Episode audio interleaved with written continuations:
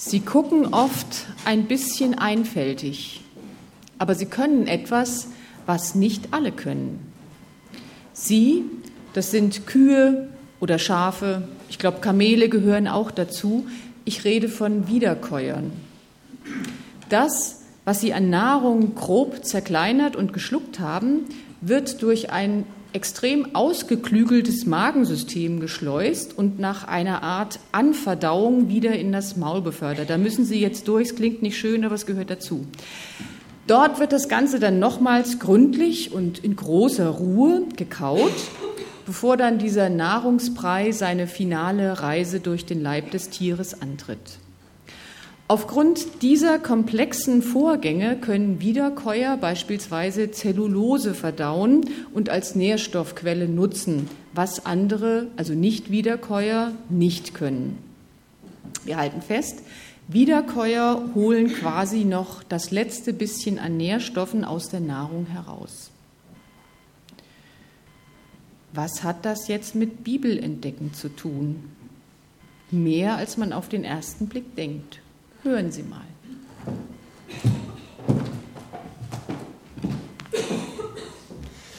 Das kam ja wunderschön jetzt auch bei euch heraus. Die große Frage ist doch, wie machen wir das? Quellfrische Begegnungen mit Gott. Was können wir tun? Wie macht man das? Der christliche Buchmarkt, der da draußen zum Teil ja auch sichtbar jetzt vor Augen geführt ist, zeigt uns diese Frage ja in vielfältiger Variation. Der lebt davon, dieser Buchmarkt, dass diese Frage als uralte Frage der Christenheit, ja, als uralte Frage der Menschheit immer und immer wieder gestellt wird. Wie kann man quellfrische Erfahrungen mit Gott machen? Im 13. Jahrhundert, das ist schon ein paar Tage her, gab es in Le Grand Chartreuse, das ist im, das Mutterkloster der Kartäuser Mönche. Ich habe letztes Jahr mal auch hier einen Filmausschnitt zu einer Predigt davon gezeigt. Da wurde ein Film gedreht, der heißt Die große Stille. Da gab es im 13. Jahrhundert einen Prior, der hieß Guigo. Und Guigo hat sich auch mit dieser Frage beschäftigt und alte Quellen von der Bibel angefangen über die frühe Tradition der Wüstenmönche einfach angeschaut, wie machen Menschen das und wie kann ich es heute tun und wie kann ich es meinen Mitbrüdern vermitteln. Und einem seiner wichtigsten oder liebsten Schüler, die er früher hatte, Gervasius, der inzwischen in einem anderen Kloster war, hat er einen Brief geschrieben. Und dieser Brief war überschrieben mit Scala Claustralium. Eine viersprossige Leiter beschreibt er darin. Hört sich nicht groß an, gell? so eine Haushaltsleiter, vier Stufen. Diese vier Stufen sind es, die, glaube ich, schon jeher Menschen versucht haben zu beschreiten und die uns vielleicht heute auch helfen können, quellfrische Erfahrungen mit Gott zu machen. Das Ganze, was Guigo in diesem Brief geschrieben und dargestellt hat, es war ein bisschen ein längerer Brief, nicht bloß so ein kurzes E-Mail, wurde später als die Lectio Divina bekannt, die göttliche oder geistliche Lesung. Und das sind vier ganz einfache Schritte oder Stufen eben. Einfach und doch voller Tiefe. Das erste ist die Lesung, Lectio genannt. Die zweite Stufe ist die Betrachtung, lateinisch Meditatio. Die dritte Stufe wäre das Gebet, die Oratio und schließlich das vierte, das schweigende Staunen. Contemplatio. Guigo schreibt in seinem Brief, dass und wie diese vier Schritte zusammengehören. Und da geht es eben ums Kauen, ums Essen. Die Lesung führt die Speise zum Mund. Die Meditation zerkleinert und zerkaut sie. Das Gebet schmeckt die Speise und die Kontemplation ist der Genuss selbst, der beglückt und belebt. Die Lesung bleibt an der Schale, Die Meditation dringt bis zum Kern vor, das Gebet drückt das Verlangen aus und die Kontemplation ist die Freude über den erlangten Genuss. Das ist jetzt aber nicht so eine Art Instant-Kaffee. Pulver in die Tasse, heißes Wasser drauf, umrühren und es funktioniert. Sondern die Lectio Divina ist ein Prozess, ein lebenslanger Prozess, ein Übungsweg. Was ist aber, könnte die Frage jetzt kommen, was ist, wenn ich bei der Kontemplation angelangt bin? Ja, dann gehe ich eben wieder zurück zur Lectio, zur Lesung. Von daher komme ich ja. Und so ist das ein Kreis letztlich, der nie endet. Es geht darum, dass einzelne Bibelworte sich tatsächlich uns einprägen, über eine gewisse Zeit hinweg, gerne immer auch das gleiche Bibelwort. Und dass dieses Wort und mein Leben zusammenkommen, dass ich mein Leben diesem Wort entgegenhalte und dass ich so von einem äußeren Schweigen auch in ein inneres Schweigen vor Gott hineinfinde, in ein Überwältigtsein von Gott und seiner Gegenwart. Ich möchte mit euch zusammen diese vier Stufen einfach jetzt nochmal durchgehen und dann auch an einem Beispiel zeigen, wie das gehen kann. Das erste ist das Lesen. Was steht da? Was sagt der Text? Ich kenne die Versuchung nur allzu gut, einen Bibeltext zu lesen. Also zu lesen. Wo steht was Wichtiges? Wo ist da was, was mir hilft, was mich anspricht? Wo ist da also etwas drin, die Hauptaussage oder eben schnell drüber gehen? Guigo hat aufgefordert, laut zu lesen. Laut lesen ist etwas anderes als im Kopf lesen. Weil im Kopf lesen, das heißt in den Gedanken zu bleiben. Wir müssen laut lesen. Interessanterweise beginnt das, alte, das alttestamentliche Glaubensbekenntnis des Volkes Israel mit Höre Israel. Nicht lies oder verstehe, sondern höre. Das ist nochmal etwas ganz anderes. Das können uns heute auch Phonetiker und andere Wissenschaftler bestätigen, wenn ein Wort erklingt, als wenn es nur gedacht wird. Ein gehörtes Wort hat immer einen Sinnüberschuss. Also laut lesen und langsam lesen und wiederholt lesen. Ohne gleich jetzt schon nachzudenken, was steht denn da, was heißt es für mich? Nein, nur lesen, weil das Gottes Wort ist, weil dieser Text nicht irgendetwas ist, was verarbeitet werden will. Nein, dieser Text an sich hat Kraft. Lesen, so dass also die Worte nicht im Kopf bleiben, sondern hörbar werden. Und vielleicht hilft es dem einen oder anderen, einen Stuhl sich gegenüberzustellen und diesen Text Gott vorzulesen. Von allen Seiten umgibst du mich, Herr, und hältst deine Hand über mir. Von allen Seiten umgibst du mich, o Herr, und hältst deine Hand über mir. Hier geht es also nicht ums Nachdenken, nicht ums Verstehen, sondern tatsächlich ums Wiederkäuen. Dem Wort seinen Klang abzulauschen und ihn ins Herz eindringen zu lassen, dass das Wurzeln schlagen kann in mir überhaupt. Ein Wort, oft mal nur ein Wort und dann vielleicht zwei Wörter zusammen und dann ein ganzer Satz. Ich bin immer wieder erschrocken, wenn wir das Vaterunser beten, wie wir über, über eine unglaublich reiche Goldader hinweg huschen. Nur dieses eine Wort, Vater, Vater, Vater unser. Vater unser im Himmel. Also lesen. Was steht denn da? Wie klingt dieser Text? Dieses Wort Gottes an mich. Das zweite ist das Betrachten mit allen Sinnen. Betrachten. Was sagt der Text mir? Das ist jetzt der nächste Schritt auf der Leiter, den ich gehen kann, wenn dieses Wort Platz genommen hat in mir, Raum gegriffen hat in mir. Wie fühlt sich das an, was da steht? Wie riecht's da? Wie klingt das? Alle unsere Sinne sind jetzt gefragt, auch unsere Denkfähigkeit. Und dazu da, um jetzt zwei Dinge letztlich in dieser Betrachtung zu tun. Das erste, das Bild, das da entsteht in diesem Text zu erfassen.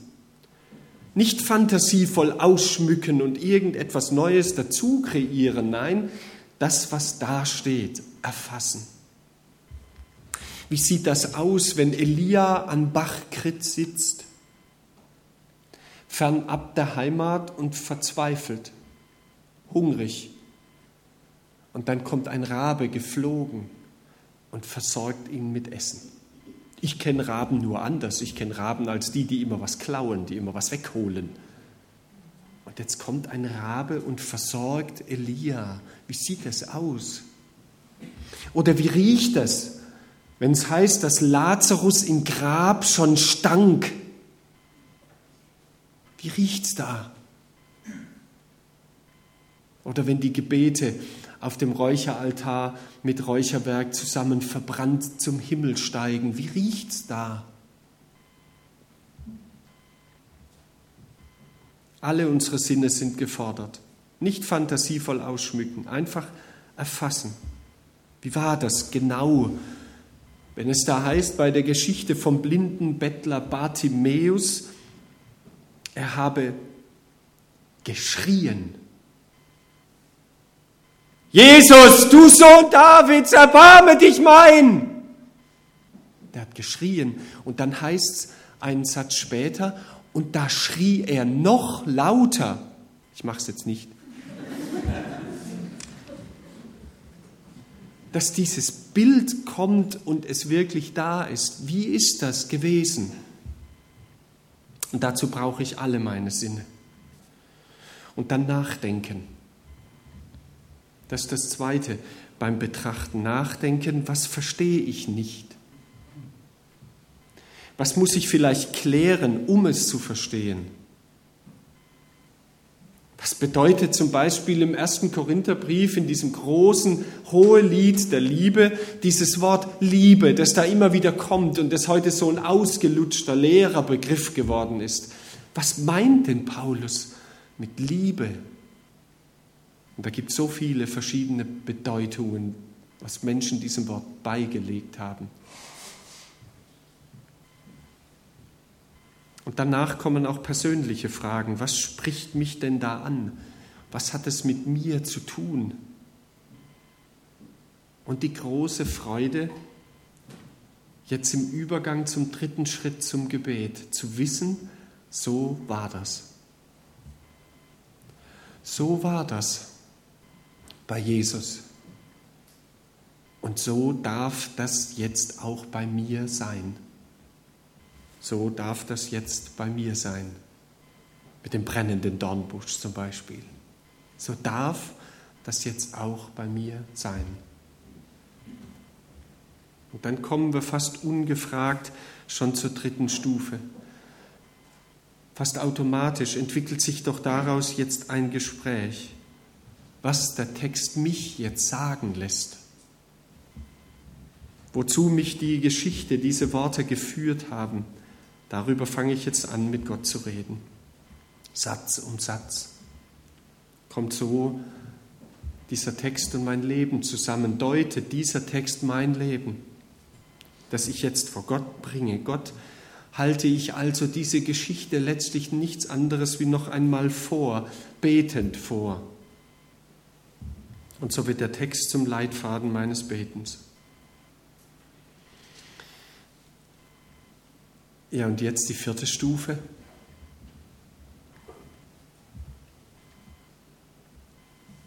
Dieses, wie hast du es vorhin gesagt? Bam! Dass jetzt tatsächlich das schweigende Staunen entsteht und das Wissen und das Erleben, Gott ist da, können wir nicht machen.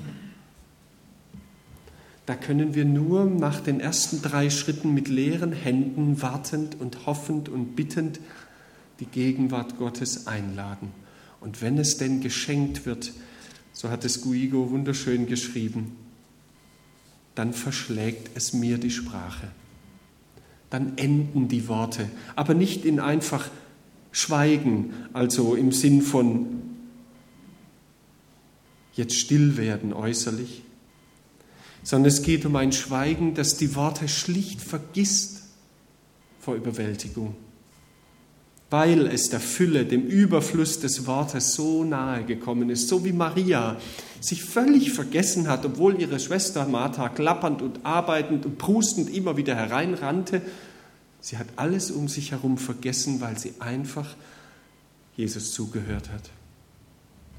Es ist letztlich keine Methode, sondern das ist etwas, was Gott uns schenken möchte. Und wenn wir da angelangt sind, dürfen wir einfach wieder zurück zum Lesen und neu beginnen.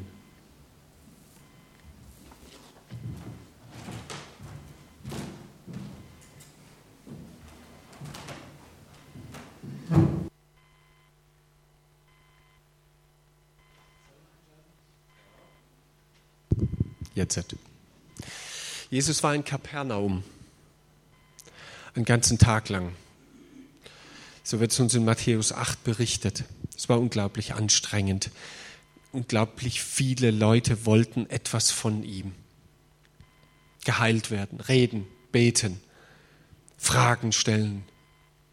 Und dann drängt Jesus abends, als es schon spät geworden war, die Jünger ins Boot zu gehen,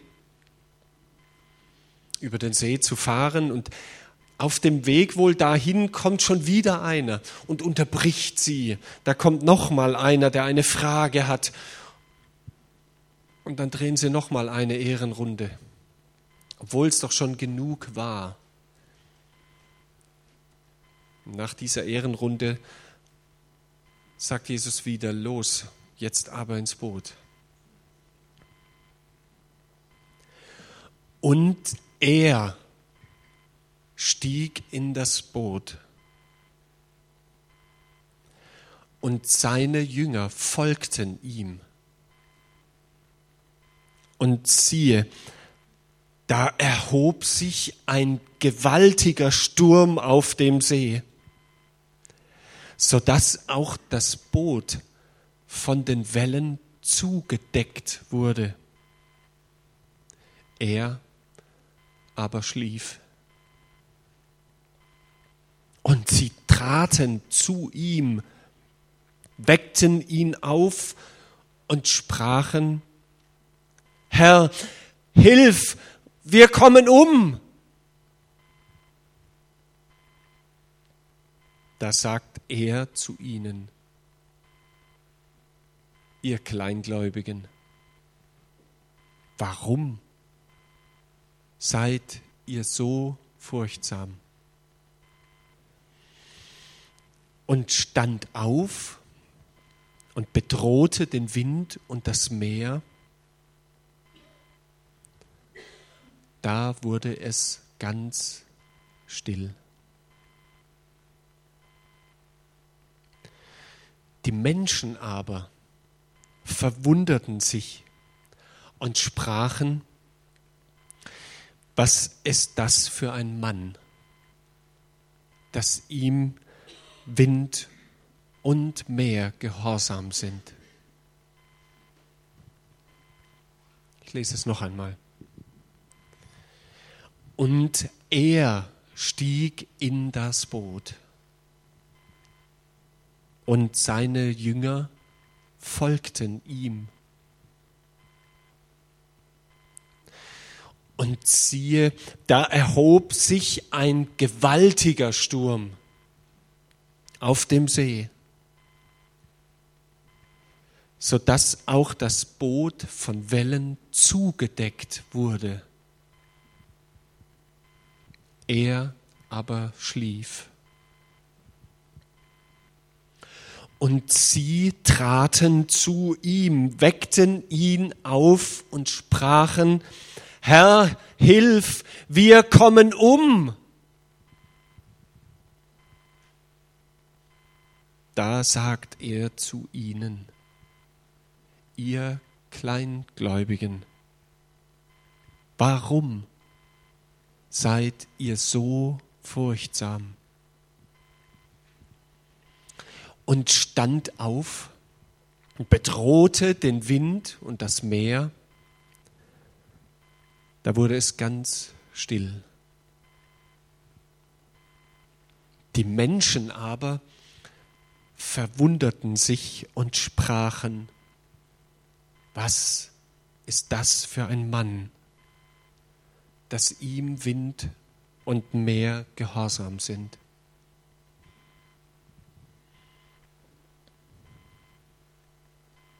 Ich kenne solche langen Tage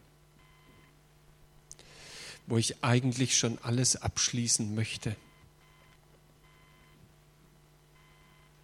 Und dann kommt noch mal ein Anruf und ich nehme ihn an. Und sehne mich nur noch nach Ruhe. Sehne mich nach dieser Umgebung, die ich kenne, so wie die Jünger den See kannten. Das war ihr Lebensmittelpunkt. Und die plötzlichen Fallwinde, die es am See Genezareth gibt, waren keine Seltenheit. Bis heute ist es so. Ich habe da mal so ein Schild gesehen am Westufer des Sees, steht da heute noch am Parkplatz ein Schild. Vorsicht, wenn Sie in der ersten Reihe parken, kann Ihr Auto bei starken Fallwinden weggespült werden. Das ist bis heute am See Genezareth so. Und also keine Lappalie. Sie wissen das. Und sie wissen normalerweise auch, wie man dann reagiert und was man dann tut. Wie man das Boot dann trotzdem ans Ufer bekommt. Aber jetzt wird das Boot zugedeckt von Wellen überspült. So eine kleine Nussschale. Nicht nur hin und her geschaukelt, nicht nur etwas bisschen stärker bewegt, nein, richtig, richtig zugedeckt. Und sie haben Todesangst. Ich weiß, wie Todesangst sich anfühlt. Als ich als zehnjähriger Junge von einem Auto angefahren wurde und dann bewusstlos auf der Straße lag und lange Zeit später wieder aufgewacht bin, hat mich das monatelang als Kind nicht mehr losgelassen. Diese Angst vor dem Sterben. Was wäre gewesen, wenn? Todesangst. Und dann diese merkwürdige Antwort. Ich würde mich nie trauen, wenn jemand in der Seelsorge solche Fragen stellt, solche existenziellen Fragen, so bedroht ist, ihm Kleinglauben ins Gesicht zu sagen. Oder zu fragen, warum hast du überhaupt Angst? Eine merkwürdige Antwort. Aber das denke ich bei Jesus ja immer wieder dass er merkwürdige Antworten gibt. Ganz merkwürdige Antworten. Aber vielleicht ist genau diese Frage ja der Punkt. Warum hast du eigentlich Angst? Was willst du eigentlich von Jesus? Hilf uns, wir kommen um. Gib mir etwas, Ist nicht das vielleicht genau, was oft zwischen mir und Jesus steht? Dass ich etwas von ihm will? den stillen See? Was will ich von ihm? Beruhigte Wellen oder ihn? Was will ich eigentlich von Jesus? Ich möchte beten.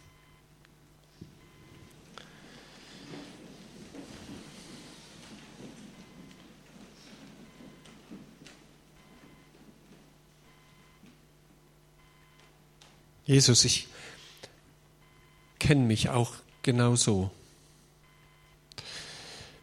Ich kenne meinen kleinen Glauben nur zu gut, der nicht zu dir hindurchdringt, der an den Wellen und an allem drumherum so hängen bleibt,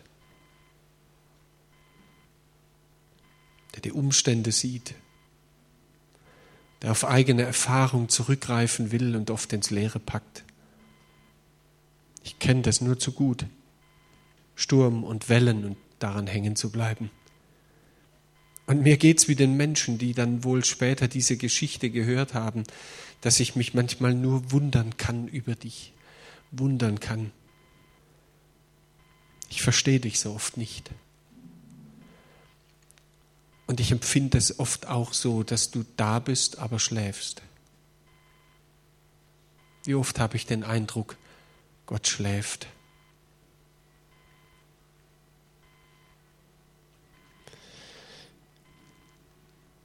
Und trotzdem will ich dahin durchdringen und das soll mein Leben bestimmen. Du bist mit im Boot. Ich bin nie allein. Du bist da.